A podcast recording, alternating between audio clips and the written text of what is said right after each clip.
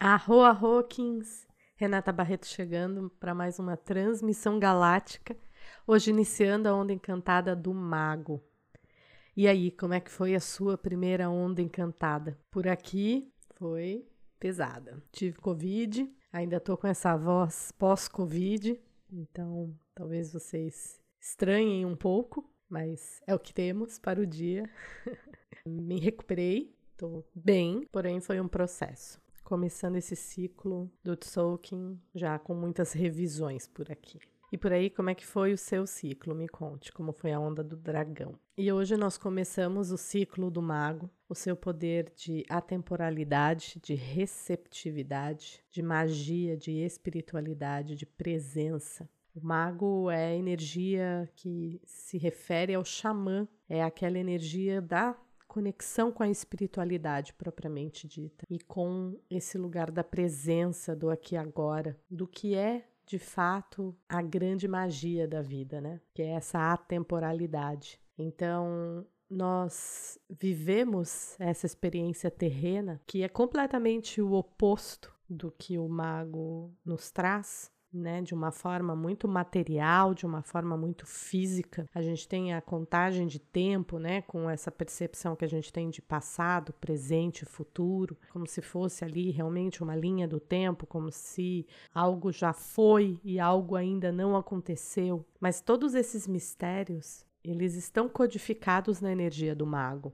O mago é esse lembrete para gente, para que a gente entenda que tudo isso que a gente vive na materialidade aqui no planeta é uma ilusão, é um dificultador para que a gente possa, através dos atritos, das dificuldades, dos desafios, nos descobrirmos né, essa essência espiritual. Então, o mago nos convida a silenciar, a meditar, a sair da mente barulhenta, né? A grande sombra do mago é justamente a mente barulhenta a mente que quer resolver todas as coisas, a mente que pensa, a mente que não dá sossego. É, o, o selo mago é muito, muito, muito mental. As pessoas desse selo são muito mentais.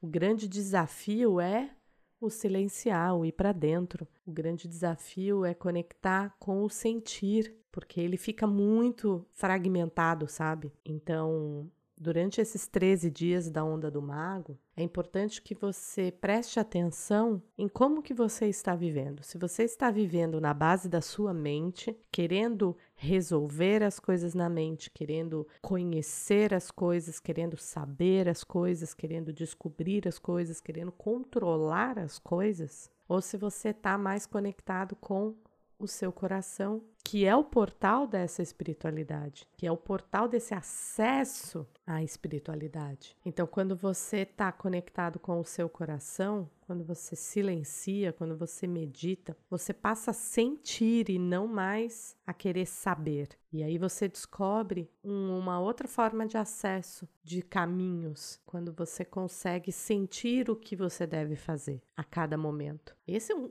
desafio imenso, né? Nós fomos criados forjados no materialismo da sociedade e a gente precisa romper com isso. E aí o mago, essa energia do mago, vem justamente trazer essa nova percepção. O mago também nos lembra que tudo acontece no agora, que só existe o momento presente. Então, nem essa percepção, né, que a gente tem de que o ontem e o amanhã são coisas separadas, nem isso é real. E também todas as coisas acontecem no agora. Esse é um conceito um pouco complexo, muitas vezes de se entender, mas ele não é para ser entendido, ele é para ser sentido. Então, é, eu gosto de dar o exemplo mais ou menos como se fosse assim: a sua vida está acontecendo no agora, no mesmo momento que a vida de alguém lá na Austrália está acontecendo no agora. Né? Existe uma separação física ali, mas tudo está acontecendo no agora. Só que aí você expande isso para muito mais, você expande isso para todos os momentos estão acontecendo no agora. O passado, o presente, o futuro, tudo está acontecendo no agora, nesse único instante que existe. E o nosso grande aprendizado é o de permanecer no agora, porque nós estamos sempre com a nossa mente, né, novamente a mente, deslocada desse desse momento presente. A nossa mente ou ela está no passado,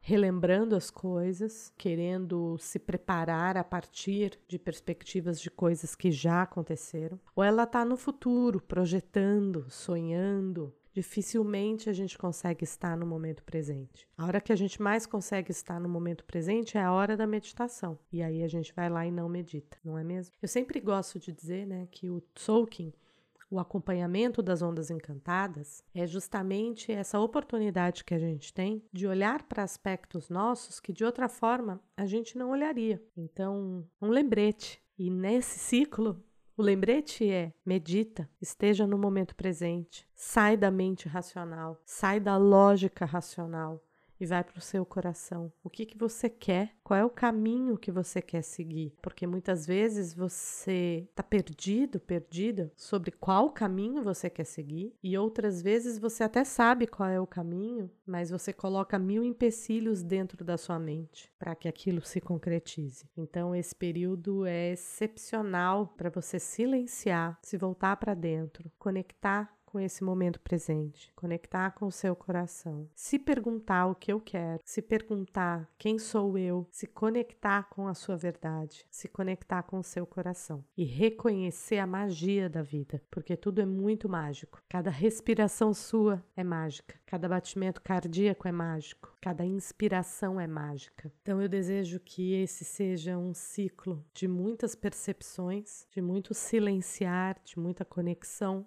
com a sua essência, com a espiritualidade, com a meditação, que você possa atravessar esse período de uma forma muito leve e muito conectada. Arro em Lakesh.